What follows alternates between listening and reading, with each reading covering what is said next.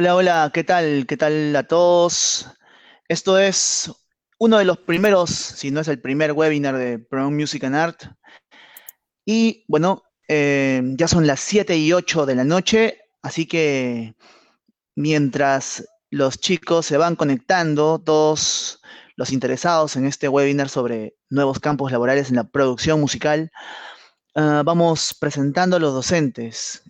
Hoy nos acompañan para este, para este tema Lucero Bedoya, Lucero Bedoya que es músico, egresada de, de la Católica, de la Pontificia Universidad Católica del Perú, con especialización en Music Business en SAE Institute Bogotá. Actualmente CEO de Grow Ambition Music, agencia de management. Ah, es docente de la Católica del curso de Music Business. Así que, hola Lucero, ¿qué tal? ¿Cómo estás? Hola Pedrito, ¿qué tal? ¿Cómo estás? ¿Qué tal, Luche? Yo la conozco como Luche, pero Sí. bueno, ahora que está de docente en la PUC, tenemos que hablar con respeto. Lucero Bedoya. Y, y por otro lado también tenemos a Pablito Velázquez, Pablo Velázquez, productor musical graduado de la UPC, guitarrista, sesionista, multiinstrumentista, toca todos los instrumentos, eh, ha tocado conmigo también en, varias, en varios proyectos, tiene un diplomado, eh, eh, tiene un diplomado en docencia en la Universidad Mayor de San Marcos, actualmente es docente de varias instituciones educativas, entre ellas, claro está, Prime Music and Art, y es productor de nada más y nada menos que la banda Twice, una de las bandas más importantes del país, del Perú. Ha girado con Twice en diversos países de, de toda Latinoamérica, así que tiene un montón de experiencia para este webinar. Y eh, bueno, Pablito, hola, te mando un saludo. ¿Qué ¿Cómo tal, estás? chicos? ¿Qué tal, Pedrín? ¿Cómo estás? ¿Qué tal? ¿Cómo estás, Pablito? Bueno, nada, ahora que, que estamos aquí en este webinar, vamos a, a hablar un poquito sobre sobre los campos laborales de la producción musical, ¿no? Y, las nuevas oportunidades que se presentan hoy en día, sobre todo en estos tiempos, en estos tiempos de cuarentena, en estos tiempos que, que hemos tenido que innovar rápidamente, aprender y desaprender constantemente, porque muchas veces las cosas que te enseñan en la universidad, de hecho, funcionan muy bien, pero cuando ya te ponen en situaciones extremas como esta, que, esta que nadie la ha esperado, eh, te obligan pues a salir de la zona de confort y empezar a ver otros campos, ¿no? Si no está relacionado directamente a la producción musical y eh, de repente sí a, un ámbito más amplio, como la música en general, también, también, ¿por qué no? O sea, es importante hablar, ¿no? Es importante conocer un poquito más de todos los aspectos que, en los cuales podamos ingresar y aprovechar las oportunidades que se nos presentan. Eh, bueno, yo no me he presentado, para los que no me conocen, yo soy Pedro Cayán, soy productor musical de la UPC, estudié ingeniería industrial en la, Universidad Católica, soy eh, licenciado de la Universidad Católica, eh, tengo un colegiado también, tengo una maestría en Centrum, en Centrum Católica y EADA España. Fundé Pro Music hace ya más de tres años, tres años y medio. Y bueno, eh, todo ese tiempo eh, un tiempo de aprendizaje en el sector educación. Antes estaba más metido en temas eh, de performance, de presentaciones en vivo. Tengo tres discos. Con esos tres discos logré, eh, logré ser miembro votante de Latin Grammy. Por ahí que también he logrado colocar música en MTV y en, varios canales y, y varias este, plataformas. Eh, y bueno, eh, se, ha hecho muchos, muchos este, proyectos y se ha avanzado con, con muchas, eh, muchas cosas en, a lo largo de este tiempo. Y, y, bueno, la idea de este webinar es poder eh, hacer de esto un momento enriquecedor, ¿no? Conocernos un poco más y saber cómo cada uno de nosotros ha aprovechado este tiempo para poder hacer de repente cosas distintas o observar cosas distintas que suceden en el ámbito musical. Entonces, nada, voy a empezar con una pregunta. Una pregunta. Y esto, esto es como el valor de la verdad, ¿no? ¿No? pregunta número uno. Cualquiera de los dos, cualquiera de los puede responder, ¿eh? o sea, y si, y si alguno quiere complementarla también, ¿no? De hecho, algo que, que, muchos, muchos alumnos o muchos, este, muchos estudiantes al momento de ingresar a, PMA, a Pro Music and Art, a estudiar, es este, en qué se pueden desempeñar, ¿no? O sea, eh, me preguntan muchísimo si hay trabajo, si de la música se puede vivir. Entonces, rápidamente responder esta pregunta, pues yo creo que no, eh, no tomará mucho tiempo, pero siempre es bueno empezar por una pregunta así. Entonces, ¿quién quisiera iniciar con esta pregunta? Se la cedo a Pablo.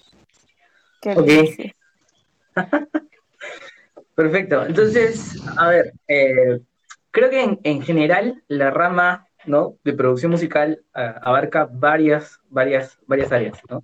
Solamente con los tres procesos que abarca, por ejemplo, en este caso, pues el plasmar las ideas o prácticamente la parte creativa hasta, ¿no? Obviamente el desarrollo del fonograma, que son la preproducción, la producción y la postproducción, se desarrollan en este caso diferentes tipos de trabajo, ¿no? Tanto creativo, administrativo y también desde el punto de vista técnico, ¿no? Por ejemplo, claro.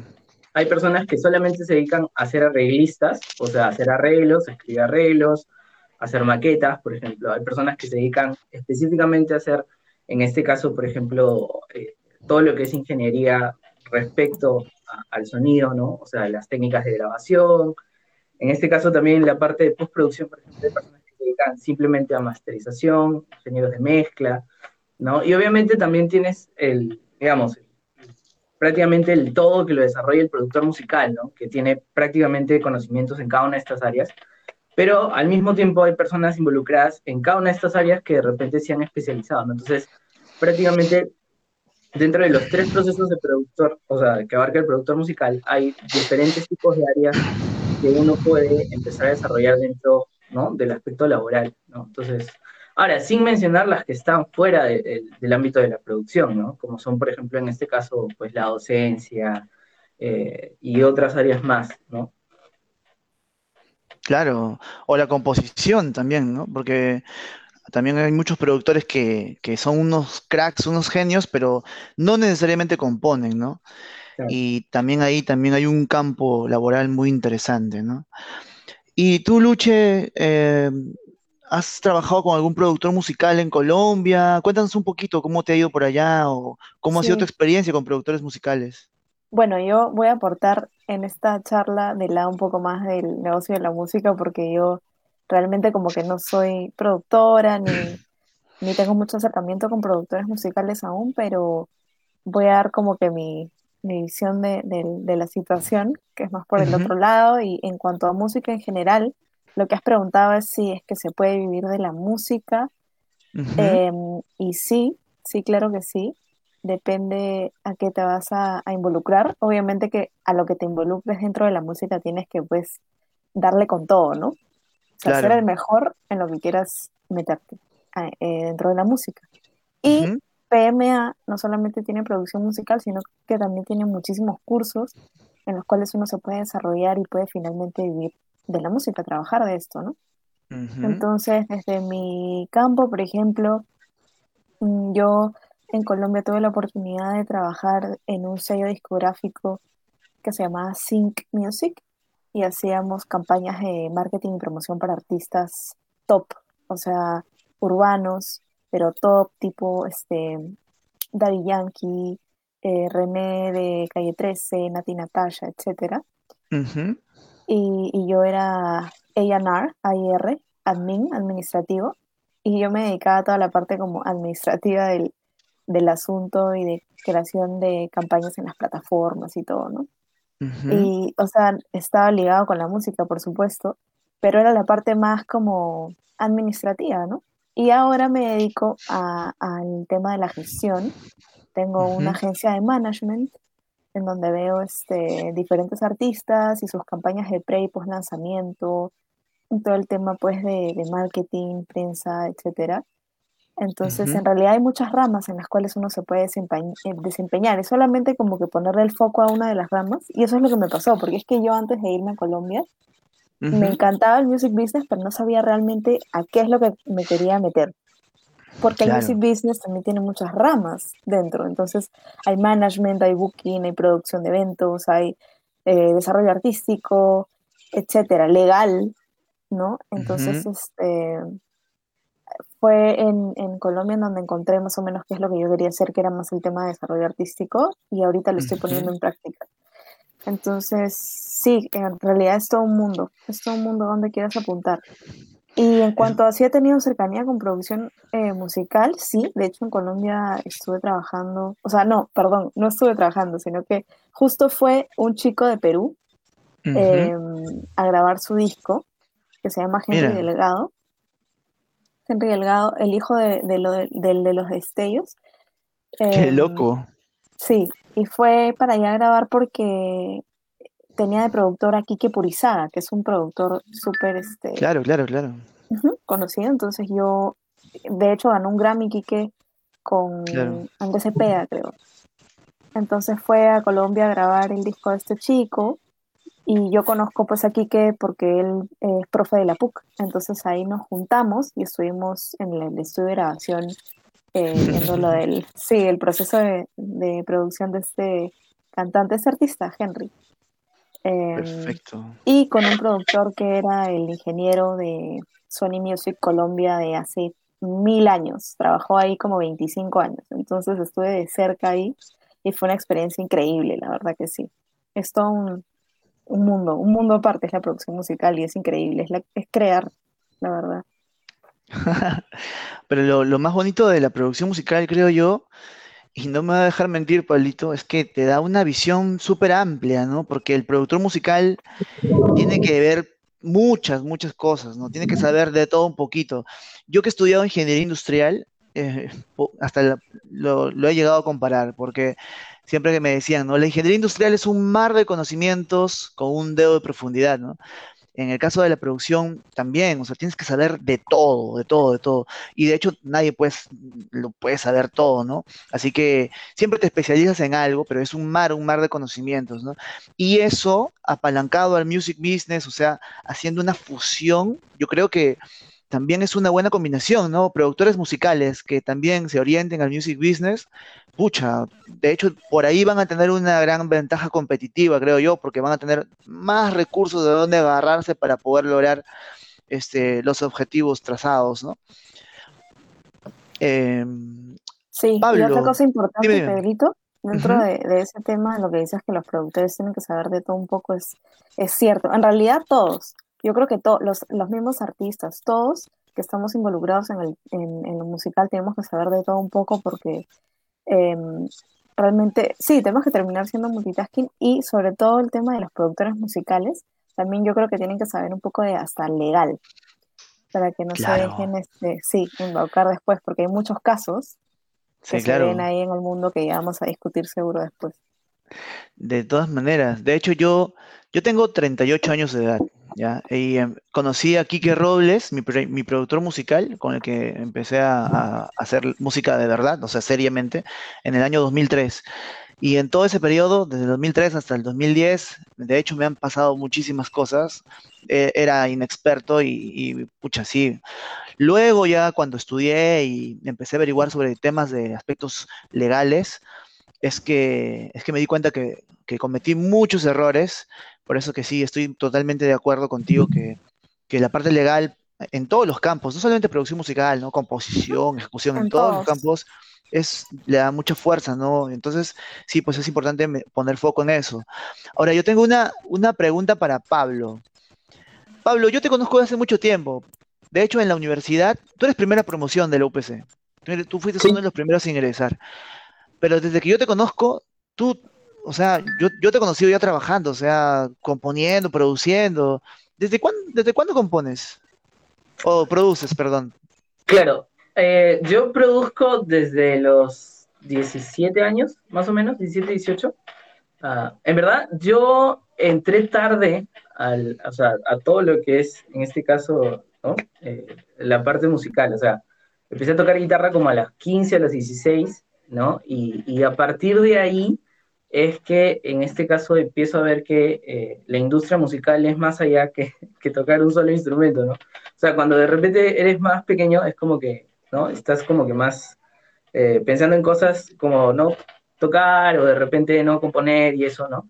Entonces, este, y después descubrí como que algo mucho más profundo, algo mucho más complejo, ¿no?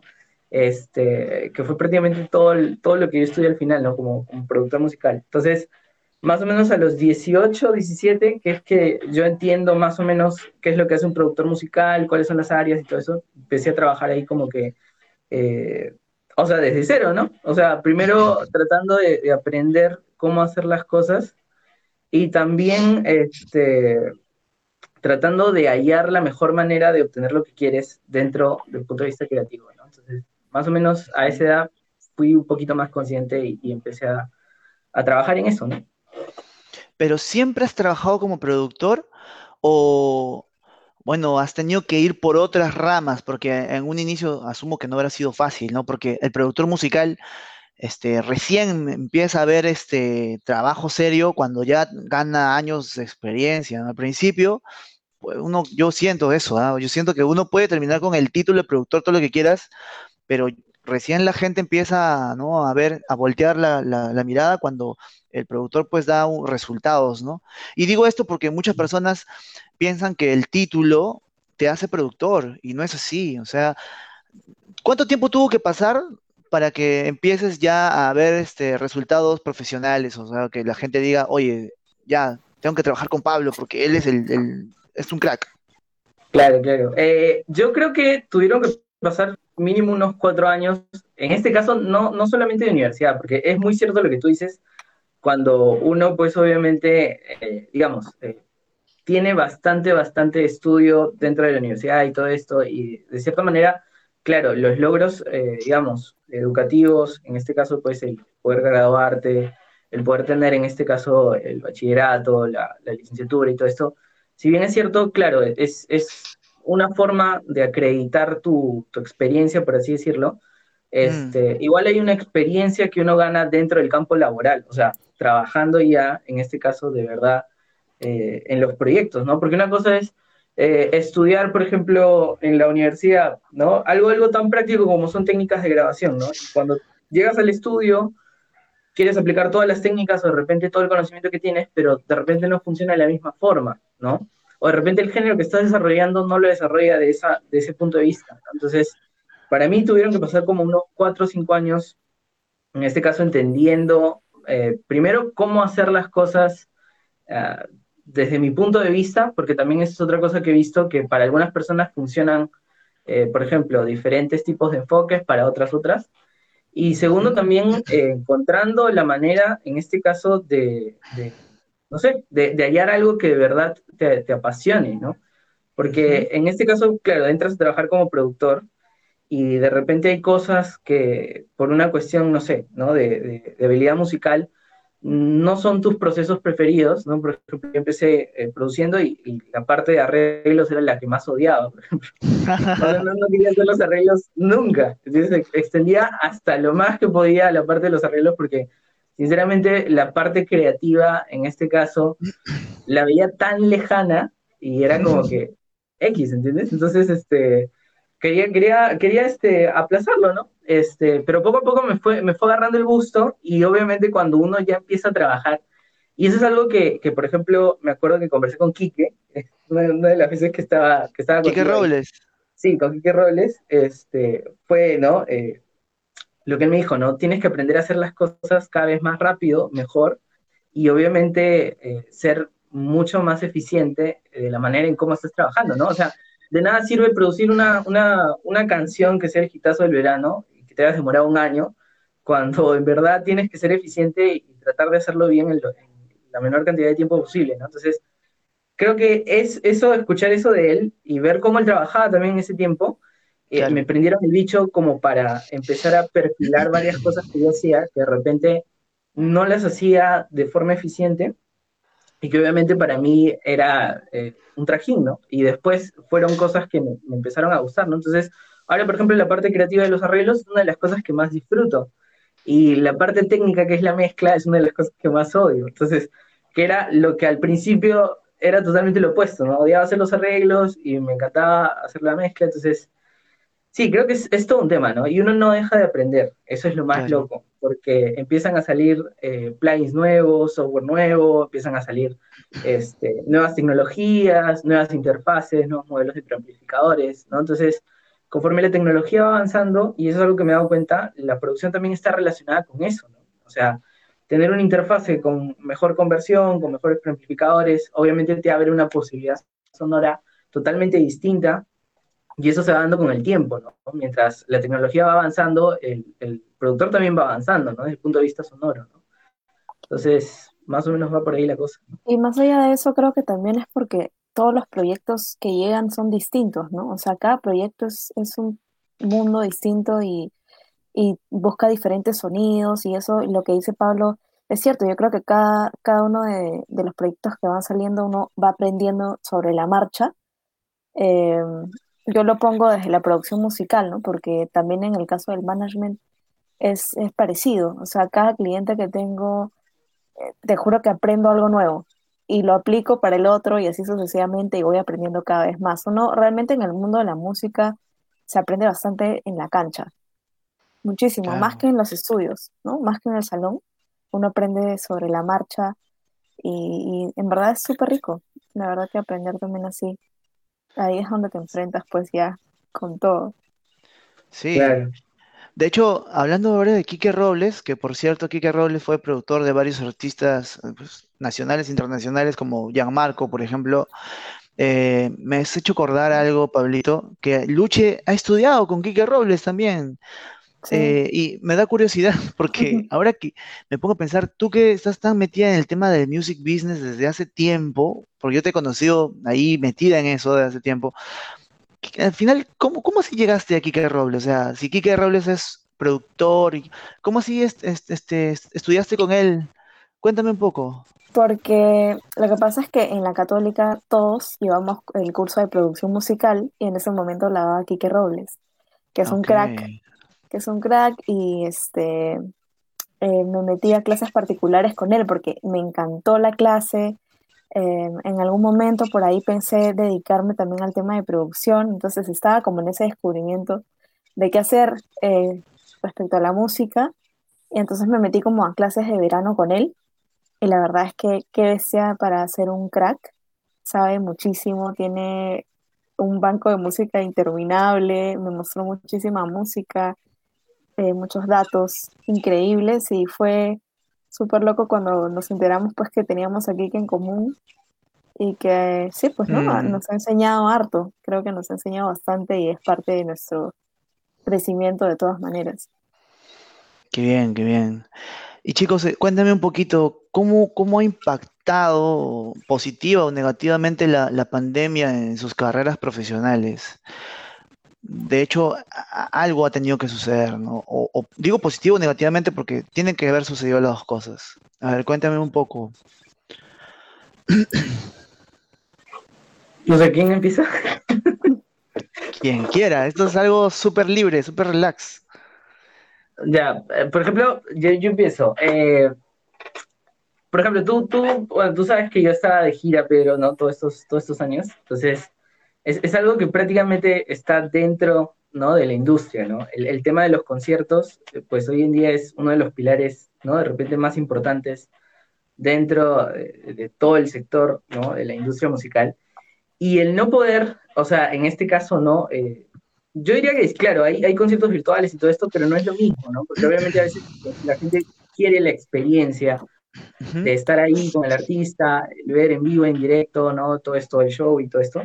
Entonces, te obliga un poquito a, desarrollar otras áreas, ¿no? Como de repente, en este caso, que es toda la parte de, producción musical, ¿no? O sea, eh, si es bien es cierto, yo estaba tureando un buen tiempo, ahora que, dejé de turear, empecé a producir más cosas, ¿no? Entonces, ahorita estoy eh, agendando dos EPs para este año, y, y, es loco porque, claro, no, no estás dando conciertos, pero estás desarrollando otras áreas que de repente no necesitan, en este caso, de tanto contacto ¿no? Eh, físico con otras personas, o estar en una misma habitación todos, ¿no? Entonces, obviamente hay procesos, por ejemplo, eh, que cambian bastante, como la parte de la grabación, como la parte, pues, obviamente a veces de postproducción, cuando el cliente venía y te pedía, pues, ¿no? Algunos cambios dentro de la mezcla, ¿no? Y obviamente la conversación directa, este, porque eso es algo que también aprendí a leer la cara de las personas cuando te dicen las cosas para saber si es de verdad lo que quieren o de repente simplemente lo están diciendo porque sí o no sé qué cosa. Entonces de repente esas cositas las pierdes, eh, pero de todas maneras es como que son cosas que igual siguen, siguen funcionando, ¿no?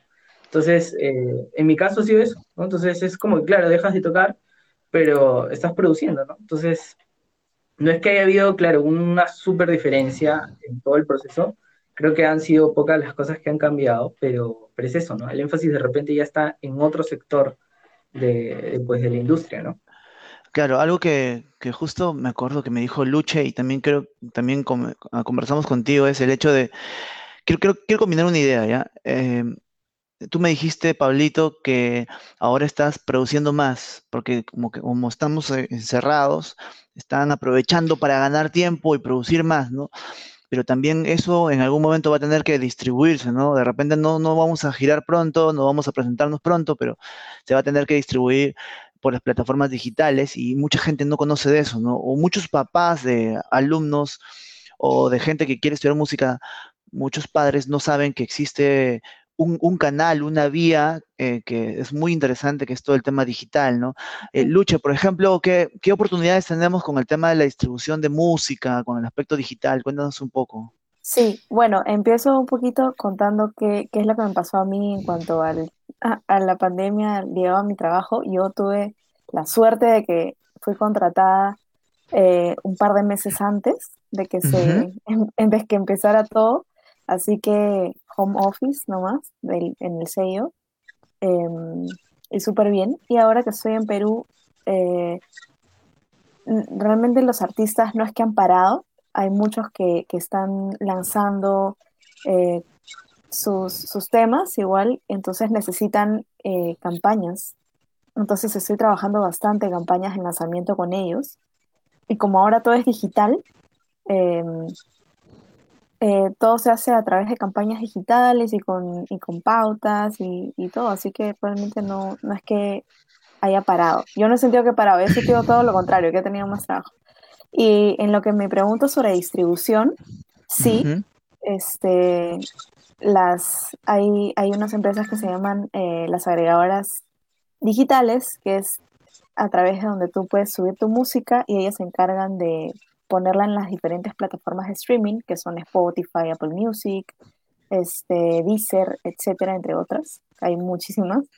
Eh, ellos son los que se encargan de, de, hacer eso, ¿no? Hay, hay varias, hay unas que son como que tú simplemente entras a la página y colocas ahí tu música y ellas se encargan de ponerla en las tiendas digitales. Y hay otras que tienen oficinas en donde tú puedes conversar con una persona, asesorarte este, del tema y te pueden incluso este, guiar un poco con cómo más o menos llevar tu proyecto y también te ayudan a hacer el pitch con los curadores para que suban tu música a las playlists, para que las coloquen en playlists. Pero todo es de la mano realmente con el artista, ¿no? Porque hay muchos artistas que van a las agregadoras y confían en que ellas se tienen que encargar sí o sí de ponerlos en playlist, etcétera. Pero si es que no trabaja de la mano realmente el artista y no tiene un plan que soporte su lanzamiento, o sea, un plan de, lanzamiento. Sí, o sea, y con contenidos y todo, eh, no, no va a llegar a ningún lado. Entonces tiene que ser de la mano el artista y la agregadora. Y realmente las agregadoras te piden este, eso, te piden el plan, tu plan anual o tu plan este, de lanzamiento. Para, Porque a ellos también les conviene que tu lanzamiento sea bueno porque finalmente ellos también trabajan con un porcentaje de lo que tú recaudes. Entonces, a ellos les conviene que te vaya bien, ¿no? Y que no sea un proyecto que es un hobby o una cosa así, sino que realmente te estás tomando en serio tu proyecto. Perfecto. En una de las conversaciones que, tuve contigo, Luche, me, acuerdo que me contaste sobre un concepto que yo no lo tenía muy claro, voy a ser sincero, sobre el e-booking, me parece, ¿no? O e-manager, algo así. ¿Puedes este, contarnos un poco sobre eso? Porque ahora que Pablito dice que no, ya no podemos girar y todo esto, de repente existen otras, otras alternativas que, que de repente están más desarrolladas en otros países y no tanto acá, ¿no? Em, no, la verdad que, o sea, yo creo que hablamos sobre el, el booking digital, puede ser. Sí. Sí, este, mm, se trata de lo que dijo Pablito, de hacer eh, conciertos eh, online, ¿no? Que también lo que pasó que al comienzo de la pandemia, yo creo que los artistas mal acostumbraron al público, a su audiencia, a hacer estos conciertos gratuitos y a presentarse a cada rato, cada fin de semana había un concierto nuevo de una sola banda y etcétera. Y ya en un momento pues vieron que la cosa seguía, o sea, el tema de la coyuntura seguía y no estaba generando ingresos ya, entonces decidieron empezar a cobrar por estos conciertos y ya la gente pues ya está acostumbrada a tenerlos gratis y, y ya no, ya no querían pues pagar por eso, ¿no? Entonces yo creo que se aprendió bastante de esa experiencia y algo que yo creo que debería pasar es que el, el artista debería pensar en generarle una experiencia adicional al, al seguidor, ¿no? Entonces se contaba mucho con, por ejemplo, en Colombia Ideas salían así como que los artistas que iban a hacer conciertos eh, pagados le iban a, a generar la experiencia adicional que te cuento enviándole a sus a su audiencia que pagó por el ticket, no sé, pues una cerveza por, por globo y, y los seguidores como que recibían su cerveza para ver el concierto con su cerveza, o sea, venía incluida en el, en el ticket, entonces ya está generando una experiencia adicional, ¿no? Y entre otras ideas. Valor. Claro, Sí, claro que sí. Pablo, a ver, Pablito, justo me está diciendo que no es lo mismo trabajar este de repente a distancia con tu cliente porque no puedes ver los estos. Mira, yo en la maestría en EADA eh, eh, eh, tomé un concepto que me encantó que se llama sobre los micromovimientos, ¿no? Es como que cómo se te dilatan las pupilas de los ojos o cómo se mueve tu pie o una reacción que no puedes ver por la cámara, ¿no? Porque no, no estás viendo a esa persona de cerca, ¿no? O ese, o esa energía que te transmite, porque a mí me pasa mucho, yo soy muy kinestésico, ¿no? Que las personas de pronto veo algo, siento algo y digo, ah, sí, le está gustando este arreglo, ¿no? Entonces, ¿cómo, cómo manejar eso por una cámara web, ¿no? Es un poco, así haya este, apps o aplicativos como Audio Movers, por ejemplo, que te permite, pues, estar trabajando a tiempo real audio. ¿Cómo manejas esto, ¿no? En la producción musical.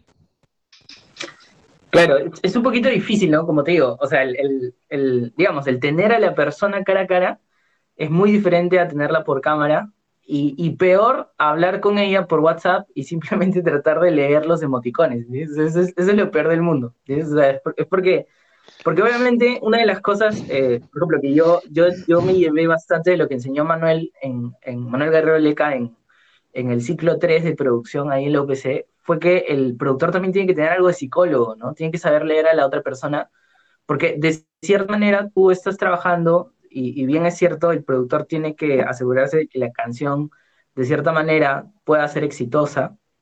Eh, también estás trabajando para un cliente, o sea, tienes que dejar satisfecho al cliente de cierta forma, ¿no? Entonces, eh, por más que en este caso, por ejemplo, tú creas que hay ciertos procesos que se tienen que hacer y que el cliente no está de acuerdo, Ujú, también tienes que tener eso en consideración en, en una balanza, ¿no? Entonces, para mí servía bastante, por ejemplo, tener estos procesos en vivo y en directo con la persona porque me era más fácil leerle la cara y, saber si de verdad, por ejemplo, le convencía lo que estábamos haciendo o si no le convencía, ¿no?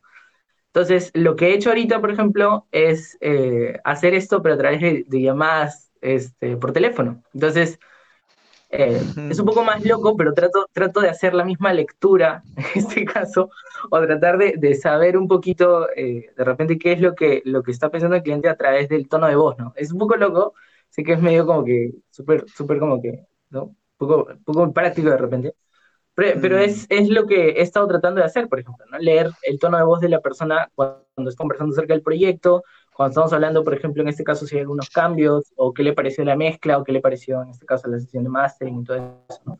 Entonces, de esa, de esa mm, forma he tratado de, de resolverlo, porque es verdad lo que tú dices, en verdad, o sea, la cámara engaña, o sea, o sea, a pesar de que supuestamente debería registrar las cosas de forma mucho más eficiente, a mí no se me hace muy cómodo hacer, por ejemplo, ¿no? Este tipo de cosas con cámara, ¿no? Prefiero hacerlo por teléfono, por llamada, por ejemplo, ¿no? A través Claro, de, de voz de la persona. Sí, pues las inflexiones, esa, esa información que está ahí oculta, ¿no? Los micromovimientos, como, como me, me explicaron alguna vez. Y, ¿sabes? No solo, no creo que solo so- aplique como, este, como todos los productores mencionan, ¿no? Que sí, que el productor tiene que ser como un psicólogo, porque sí, es verdad, es súper cierto que todo el productor musical tiene que ser un psicólogo, pero creo que aplica eh, y este, en- incluso en los managers, en general en todas las personas que trabajan con, con gente, ¿no? Eh, Luche, ahora no sé, tú que has, esta- que has estado trabajando con todo el tema del management por, por videollamada, por, o sea, ¿sientes que, que ha sido un reto para ti poder este, trabajar a distancia? ¿Cómo, cómo lo has estado llevando? No, realmente para nada. Yo creo que más bien es, es una ventaja porque cuando tú, cuando no existía todo este tema digital, o sea, lo que nos ha Ujú, dejado la pandemia, fuera de, de los desastres que ha causado, yo creo que lo que ha hecho es este, como que adelantar algo que iba a pasar de todas maneras, que era lo de la digitalización. Entonces, ujú, en este momento estamos sobre la marcha, tuvimos que aprender a volver digi- o sea, a digitalizar todo, todo online, etcétera. Yo creo que de alguna u otra manera, igual, como te decía, es una ventaja porque imagínate cuando no teníamos esto tan interiorizado, nosotros reuniones era sí o sí, este, reuniones pues presenciales, ¿no? Entonces tú ibas de una a otra, a otra, a otra, te movías todo el día, pero ahora, y perdías tiempo pues en el camino, ¿no? de una a otra, este, también gastabas en pasajes, etcétera, etcétera. Y, pero ahora con este tema online, pues yo puedo cuadrar reuniones seguidas, así, y tengo más reuniones pues que antes. El día le, o sea, a uno como que le queda, sí, realmente sí. Y en cuanto a, a los planners, por ejemplo, yo trabajo bastante en Excel con los planners y con los artistas, chévere porque pues te permite compartir pantalla y estás con el artista allá y puedes como que este, entre los dos armar algo a la vez, ¿no? Algo que tal vez en un café sería más complejo, uno se distrae conversando, etcétera, y ya pierde un poco de tiempo ahí. Siento que online uno avanza más y tiene hasta más, más y lo que yo te digo, yo siento que tengo más carga de trabajo desde que todo se ha digitalizado. Claro. Ahora, el tema de las, algo que, que acaba, o sea, yo comparando la, este, el enfoque o la percepción de Pablo con tu enfoque, la forma de cómo ver de distintos, este, de distintas maneras este, este cambio, también tiene, yo pienso que tiene que ver mucho con las generaciones, ¿no? O sea, no pienso que, no creo que, perdón, no creo que la generación de repente X haya reaccionado igual que la generación Z o que los, porque hay distintas edades, ¿no? De hecho, la- las personas un poco mayores me imagino que lo habrán tomado un poco más como un gran reto, ¿no? Y las más jóvenes ya se subieron al, al coche más rápido. Sí, Pero la ventaja de un productor musical, creo, creo yo, es que el productor musical, para estar vigente, tiene que estar metido en temas tecnológicos. Pucha, si no, veamos a Quique, o sea, Quique, ¿cuántos años tendrá ahorita? De hecho, debe tener más de 60, Quique Robles. Y tú vas a su estudio y es el Enterprise, pues, o sea, estás ahí en, ¿no? Con un montón de cosas y En un aparatos. cohete, es como si tuvieras Sí, un cohete. exacto. Y dices, ¿qué rayos? O sea, y tiene, este, ya tiene, tiene, este, más de 60 y lo ves súper tecnológico, bajándose plugins y todo, pum, interactuando con muchas. Sí, no, vamos a cortar esa parte. Vamos a- Bueno, trabajando con un montón de herramientas digitales que te quedas asombrado, ¿no? Que digo, ni, yo no creo que ningún este, joven así promedio tenga tanta tecnología pues en, en su cuarto, ¿no? Pero no. Quique sí, o sea, tiene mucho que ver con las generaciones, pero yo siento que el productor musical de todas maneras está un paso más adelante, ¿no? Este cambio de hecho no le ha, no le ha chocado tanto porque digital de todas maneras es el productor musical. Sí, ¿Qué opinas de eso, Pablo?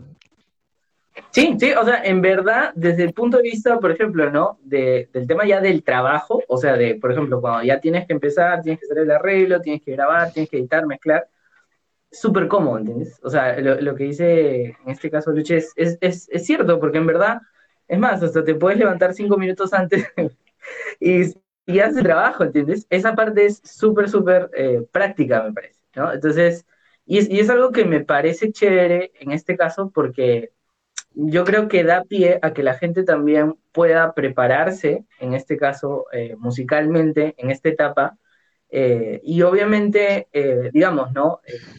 de cierta manera, trate de poner a un lado las desventajas, que era, por ejemplo, ir a la universidad, como, como dice Luchi, gastar el pasaje, de repente a las personas que les quedaba lejísimos la universidad, por ejemplo, a mí me quedaba hora y media, entonces era tres horas de mi día al día que perdía yendo a la universidad, ¿no? Entonces, creo que hoy día en, cuestión de productividad, uno en casa obviamente eh, puede ser mucho más productivo, es mucho más fácil hacer las cosas. Y para un productor más, porque obviamente tienes el home studio, o sea, tienes la oficina en tu casa, entonces, ¿por qué no, no? Entonces, es, es chévere, ¿no? Y es algo, es más, es algo que yo me di cuenta con los años, porque, eh, por ejemplo, ¿no? tú vas a la universidad y tienes un mega estudio, tienes una super consola, tienes los monitores, pero, pero la verdad es que después llegas a casa y no tienes los mismos aparatos, de repente eh, porque estás comenzando o de repente porque de repente tienes otros equipos de sonido a la mano. Entonces hay varias de las cosas que no se, no se de repente no se suelen, eh, en este caso, entrelazar entre lo que uno veía de repente en un curso en la universidad y lo que uno tenía en casa para trabajar, ¿no? Entonces, ahora es totalmente distinto porque trabajas acá, entonces trabajas con los mismos equipos, trabajas de la misma forma, entonces es mucho más práctico, me parece, ¿no? Y, obviamente la educación también es uno de los factores que creo que ha sido fundamental en este caso y, y el poder tener la parte, ¿no? En este caso de, de poder contar con las redes sociales, con el Zoom, con el Google Meet, es como que obviamente va quitando brechas y las personas pueden, eh, en este caso, prepararse, incluso estando en provincia, estando en otro país. No, en países. Exacto. Entonces, es loco, ¿no? Es como que hoy día no es muy difícil empezar una maestría, empezar un diplomado, empezar a estudiar algo porque lo tienes así, o sea, en tu celular, ¿entiendes? Es como que ya, y ya estás inscrito, y ya estás inscrito y matriculado, entonces me parece en verdad, eh, en este caso, un pro bastante, bastante eficiente, por así decirlo, ¿no? Claro. Ahora, eh, tengo una curiosidad, ¿no? ¿Qué, otras oportunidades de trabajo han descubierto en, la cuarentena? O sea, por, por, ejemplo, en mi caso, ¿no? El hecho de que ya no estemos en presencial en la escuela nos ha obligado a poder super hiper digitalizarnos. Tenemos una aula virtual de intranet, la gente entra, sus clases están grabadas, las repiten cuantas veces quieran. Hemos tenido que desarrollar un área audiovisual que ha tenido que este, trabajar en grabaciones de los cursos. O sea, nos ha obligado a crear otros trabajos que yo no, yo no pensaba tener un área audiovisual en la escuela, pero hemos tenido que desarrollarla fuertemente y, bueno, eso, eso me ha obligado la, la, pandemia, o sea, entre cosas buenas, malas que han sucedido, este, nos ha obligado a digitalizarnos y a crear nuevos trabajos, ¿no? Ahora, por mi, en lo personal, además de la educación, eh, yo he tenido que también atender algunos pedidos de clientes que me han solicitado eh, trabajos de publicidad, por ejemplo, no todo relacionado al audio, ¿no? Entonces hemos hecho en, en Pro and Art, en el área, en la unidad de negocio de PMA Agencia, que es una agencia de publicidad, hemos tenido que realizar spots publicitarios, locución, todo lo que tenga que ver con adaptación de temas, por ejemplo, todo lo que tenga que ver con audio. Entonces son oportunidades que, de hecho, estaban ahí latentes y ¡pum!, explotaron por, por el tema de, la cuarentena. ¿Qué ha sucedido con ustedes, por ejemplo, no? ¿Ya tenían un trabajo y de pronto la cuarentena los obligó a? Esa es la pregunta. Sí, en mi caso, por ejemplo, eh, hay algo que, que, para mí hacía falta bastante aquí en Lima, em, que es una agencia de marketing digital especializada en artistas, porque hay muchas agencias de marketing digital para empresas y todo, pero no había una que esté como que enfocada netamente a proyectos artísticos, o sea, artistas, a bandas, músicos. Eh, me refiero a agencias pues que sepan pautear, que sepan hacer este arte, em, etcétera. Y em, de hecho, hace poquito estoy como viendo de meterme un proyecto eh, de una agencia justamente de eso, de marketing digital para artistas, que ya después este, te iré contando cómo va, pero ya, ya está al aire, que se llama On Time for Artists. Eh, sí, es súper super chévere. Entonces, eso, ¿no? Justamente ahora que es todo digital y que la gente quiere em, prensa digital y, y, pautas y todo, yo creo que en este momento es súper necesario. Entonces, eso, me estoy metiendo a ese proyecto. Perfecto. ¿Y tú, Pablito?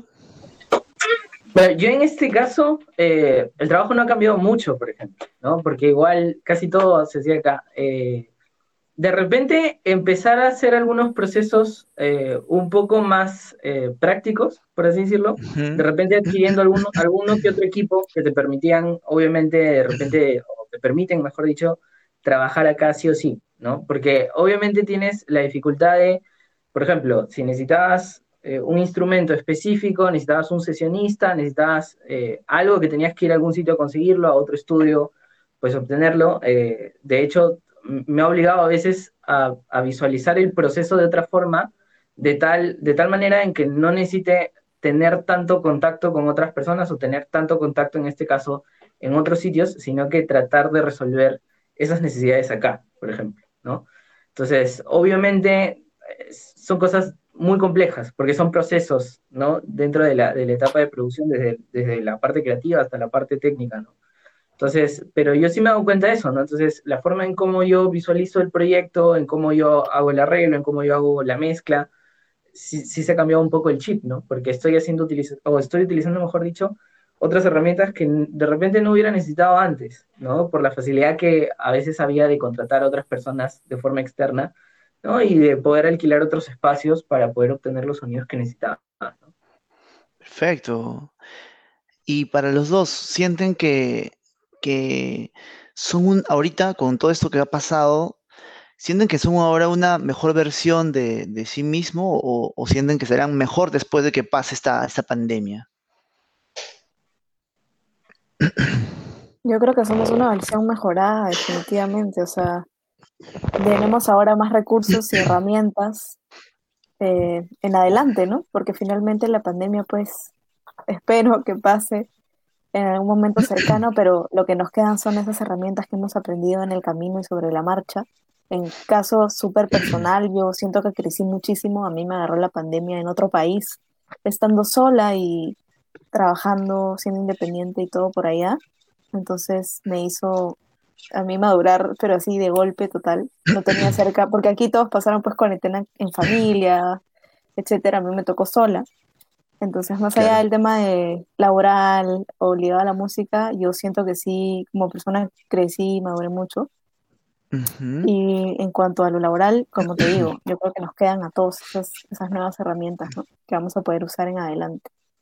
Perfecto. ¿Y tú, Pablo? Sí, yo pienso totalmente igual, ¿no? Creo que una de las cosas de repente eh, que desarrolla más o, que nos permite desarrollar más eh, nuestra habilidad, no solamente desde el punto de vista profesional, ¿no? Sino de, otras áreas, es obviamente romper con los esquemas a los cuales estamos acostumbrados, ¿no? O sea, prácticamente es eh, quitarnos de nuestra zona de confort y tratar de llevarnos a otras áreas, a tratar de aprender obligatoriamente, porque no es, no es como estar en el colegio, ¿no? Y que te cambien de curso, no, es como que, o sea, es la vida real. Entonces, una pandemia, entonces, obviamente uno empieza a desarrollar otras áreas y, y, obviamente eso siempre es para mejor, ¿no? O sea, así tengamos otra normalidad, pues yo creo que son herramientas, como dice Lucho, que quedan y que obviamente se van a seguir desarrollando, ¿no? O sea, igual yo creo que las personas se van desarrollando sí o sí, o sea, día a día, ¿no? Se tienen que seguir reinventando, ¿no? Pero claro, obviamente esta pandemia fue, digamos, bastante, bastante severo en, en, ese contexto, ¿no? O sea, tienes que reinventarte sí o sí, si no, no, no puedes seguir, ¿no? Claro, claro, claro. La pregunta básicamente iba porque para muchos, para muchos, la pandemia, para muchos empresarios, ¿no? La pandemia ha tocado bastante, bastante el bolsillo del empresario, pero yo finalmente pienso que luego de esto, pues se viene algo grande, ¿no? Porque aprendes tanto en épocas de guerra, en épocas de estrés, en épocas de así, full presión, que, pienso que cuando ya llegue ¿no? la normalidad, la gente va a ser otro, no sé, va a estar en otro, otro nivel, ¿no?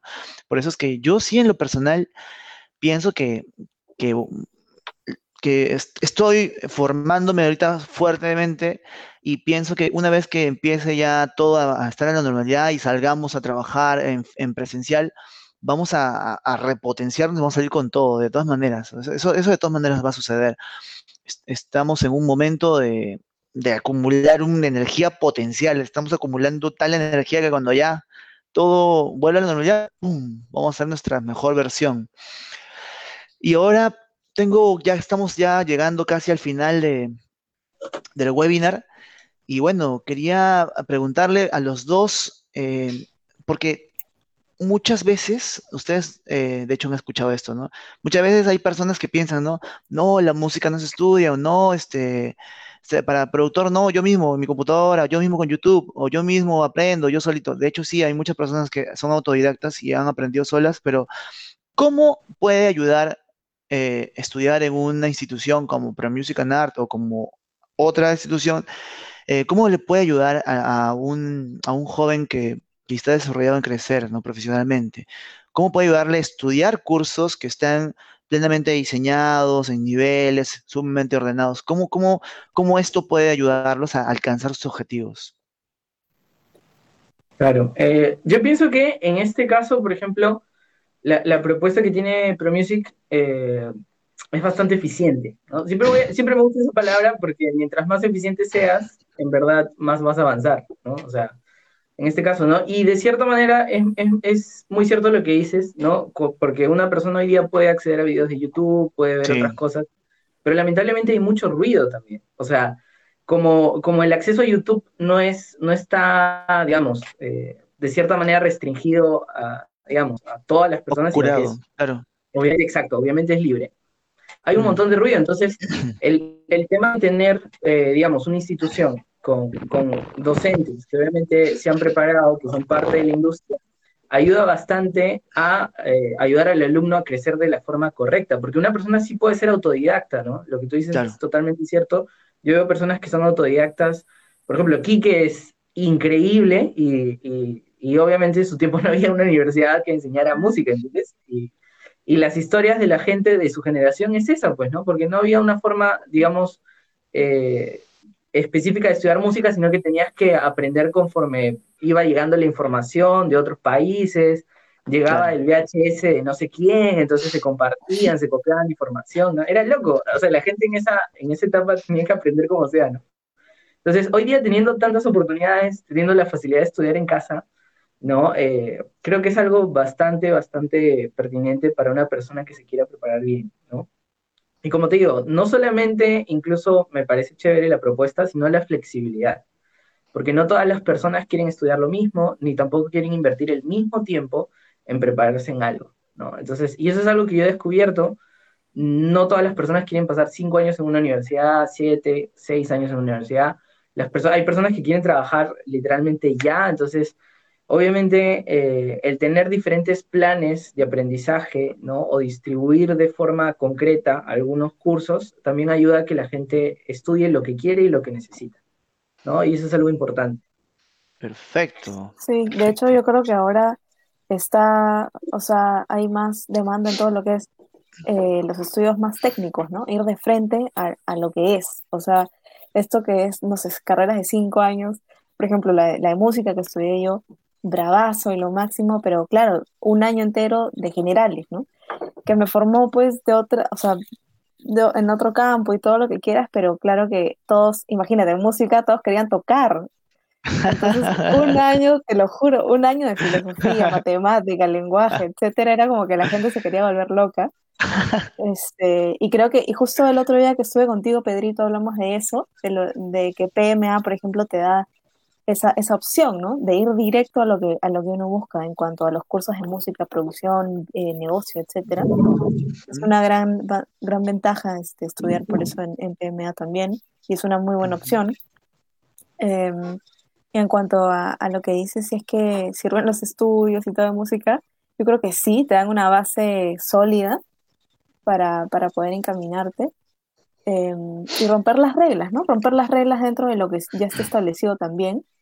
Em, y, eso, o sea, a mí sí me ha servido mucho, y no solamente las clases, sino las experiencias de los mismos profesores que te van contando lo que han, vivido ellos, entonces tú ya sabes más o menos cómo es.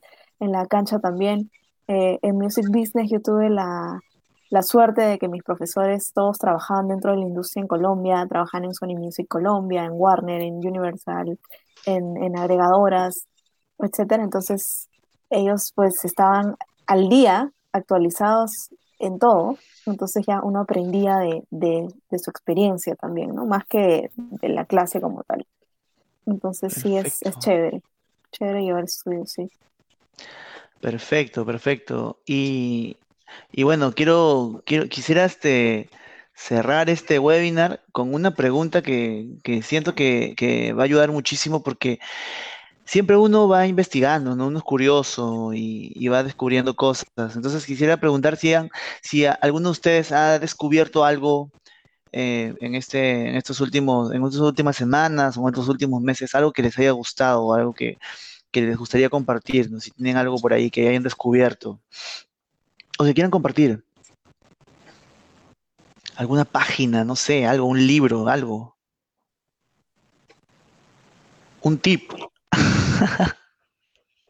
Yo creo que, eh, no sé, un tip que a mí me hicieron mucho es no quedarte con lo que ya sabes, sino querer aprender todos los días algo, algo más y algo nuevo y darte más herramientas a ti mismo para poder enfrentar todo. Yo justo me metí a un curso ahorita casi de marketing, de planeamiento estratégico, que yo sentía que me hacía falta, o sea, no sé, como que siempre engordar un poco tu- tus conocimientos, yo creo que es un tip básico que todos deberían, eh, sería bueno que apliquen, ¿no? Que apliquen, o sea, no hay, no hay nada, creo yo, más, más fuerte que el conocimiento, entonces ese es, es un tip de mi lado, trata siempre de estar actualizado, de seguir informándote, de seguir metiéndote a clases, o sea, uno no, no sabe todo, yo creo que todos tenemos que, que ir por más, siempre. Sí. ¿Tú, Pablito? Mm, bueno, o sea, para compartir algo preciso, por ejemplo, un- un- una recomendación a los chicos, la música para mí siempre fue disciplina, ¿no? Entonces, eh, creo que es parte en general de, de varias cosas, pero creo que en, en la parte musical, ¿no? De destreza, por ejemplo, con el instrumento, la disciplina es vital, ¿no? Y creo que eso se refleja también en este caso cuando uno produce, ¿no? En la musicalidad que uno tiene para hacer las cosas. ¿no? Y a veces una persona piensa que no están relacionados el tema, por ejemplo, ¿no? De qué tanta destreza puedas tener un instrumento con relación a qué también puedas producir, pero para mí, por ejemplo, conociendo a todas las personas que he conocido en, en todos estos años, me demuestra todo lo contrario, ¿no? O sea, estoy cada vez más eh, decidido que un buen músico es un buen productor, ¿no? Entonces, la parte musical, eh, de la mano con la parte de la disciplina, o sea, te ayudan bastante a, a hacer algo más, más, cada vez más pro, ¿no? La disciplina y la constancia también. Claro, exacto. esa, Ahora, esa y eso, claro, eso, eso es algo importante porque creo que hay muchas personas, en este caso, que dejan a la mitad la carrera, ¿no? O sea, de repente se desaniman y todo eso, pero, pero si uno, creo que si uno es constante, es disciplinado y obviamente también tiene bien enfocados los objetivos que quiere lograr, eh, lo va a hacer, ¿no? Entonces, es parte de eso, ¿no? Es, definitivamente estoy de acuerdo con eso, ¿no? Y complementando un poco con, también con lo que, que decía Luche, ¿no? A veces yo, yo he descubierto en lo personal que, que aún no termino de, o que nunca vamos a terminar de eh, conocernos plenamente, ¿no? Es un constante aprendizaje, seguramente que así será hasta el fin de nuestros días, porque a veces creemos saber algo y, y porque lo estudiaste o porque ya lo viviste o por X razones, creemos saber que, o creemos saber que, nos conocemos, pero en realidad cuando te enfrentas a una situación nueva, te das cuenta que, que no, que de repente no, no, no, no es lo que pensabas. Entonces, toca muchas veces saber aceptar que no, que no lo tienes totalmente claro y toca aceptar que tenemos que aprender a escuchar. Y siempre, no solamente escuchar a las demás personas o a los clientes o a los, a los compañeros de trabajo o a los proveedores, no, es aprender a escucharnos a nosotros mismos, ¿no? Es más, los, los músicos lo hacen. Muchos músicos pros, así que conozco, por ejemplo, Víctor Hugo Glenny, se graba, se graba y, y- y- y- de esa manera mejora él constantemente, ¿no? Ya, igualito pienso que deberíamos ser nosotros como personas, ¿no? Escucharnos, saber escucharnos, grabarnos y, repasar lo que, lo que hemos dicho, lo que hemos hecho y decir, oye, esta es una oportunidad para mejorar constantemente, ¿no? Saber escuchar a los demás y a uno mismo. Y, bueno, también, también y termino aquí, nosotros pues que hemos dictado o dictamos, también siempre vienen preguntas de, de, los alumnos nuevas, ¿no? Que a veces uno no sabe responder y, dices, uy, o sea, sorry, no te puedo responder ahorita, pero voy a averiguar y te, y te respondo en la próxima clase, ¿no? Claro. Y, esas preguntas siempre salen y uno y obliga a uno a estar actualizando, actualizándose todo el tiempo. Y ojo que no, no está mal este, que por ahí una pregunta no, no la sepas contestar, porque en verdad hay tantas cosas por aprender que, que, bueno, lo que toca en esos momentos es ponerse al día y investigar y hacer cruces de información, ¿no? Tu experiencia, más lo que le pasó a la otra persona, más lo que dicen los textos, hacer, meterlos en la licuadora y dar un producto agregado, ¿no? Un valor agregado. Yo creo que eso tiene mucho más valor que saber, que saberlo todo, ¿no? Eso tiene muchísimo valor. ¿Algo más que, quisieran este, adicionar? ¿Sí? ¿Pablito? No, ¿Ya yo creo que ¿Lo dijiste todo? Bueno, chicos, ha sido un gusto, un placer tenerlos. En verdad que hace tiempo que quería hacer algo así, un conversatorio con dos personas que yo admiro muchísimo, admiro muchísimo la constancia de Luche. Le he visto, pues, desde sus inicios ahí estudiando, metiéndose a todos los cursos de Planeta Tierra sobre music business, ahí metida produciendo los eventos de la Católica, este, los cursos, a, Pablito ahí trabajando con todo, este, muchos proyectos como músico, como multiinstrumentista, como productor, siendo uno de los mejores de la escuela. O sea, y tener este el lujo de poder estar en este momento es como que este es el resultado final, ¿no? O sea, me, encanta esta, me, me, ha encantado ser parte de este webinar y que ustedes también lo sean. Y estoy muy agradecido de que estén aquí y les deseo todo lo mejor, todo lo mejor, porque estoy seguro de que vamos a, seguir creciendo, avanzando en nuestras carreras y seguramente en el futuro nos volveremos a encontrar y volveremos a, recordar todo esto que hemos hecho y diremos, oye, ¿te acuerdas de ese webinar que, que hicimos? Sí, sí, sí, y lo pasaremos muy chévere. Así que muchas gracias chicos y muchas gracias a todos los que han sido parte de este webinar. Les mando un abrazo y espero que les haya servido eh, todo lo que hemos hablado hoy día. Eh, si tienen alguna, alguna duda, pregunta, eh, ya saben que, en Brown Music and Art tenemos asesores, siempre vamos a estar con ustedes para, asesorarlos y estar este, juntos en, su crecimiento. Así que nada, los invito a que nos sigan siempre en las redes y nos despedimos. Chao. Chao, chao. chicos, un gusto. Chao, chao. Gracias. Gracias, Perín.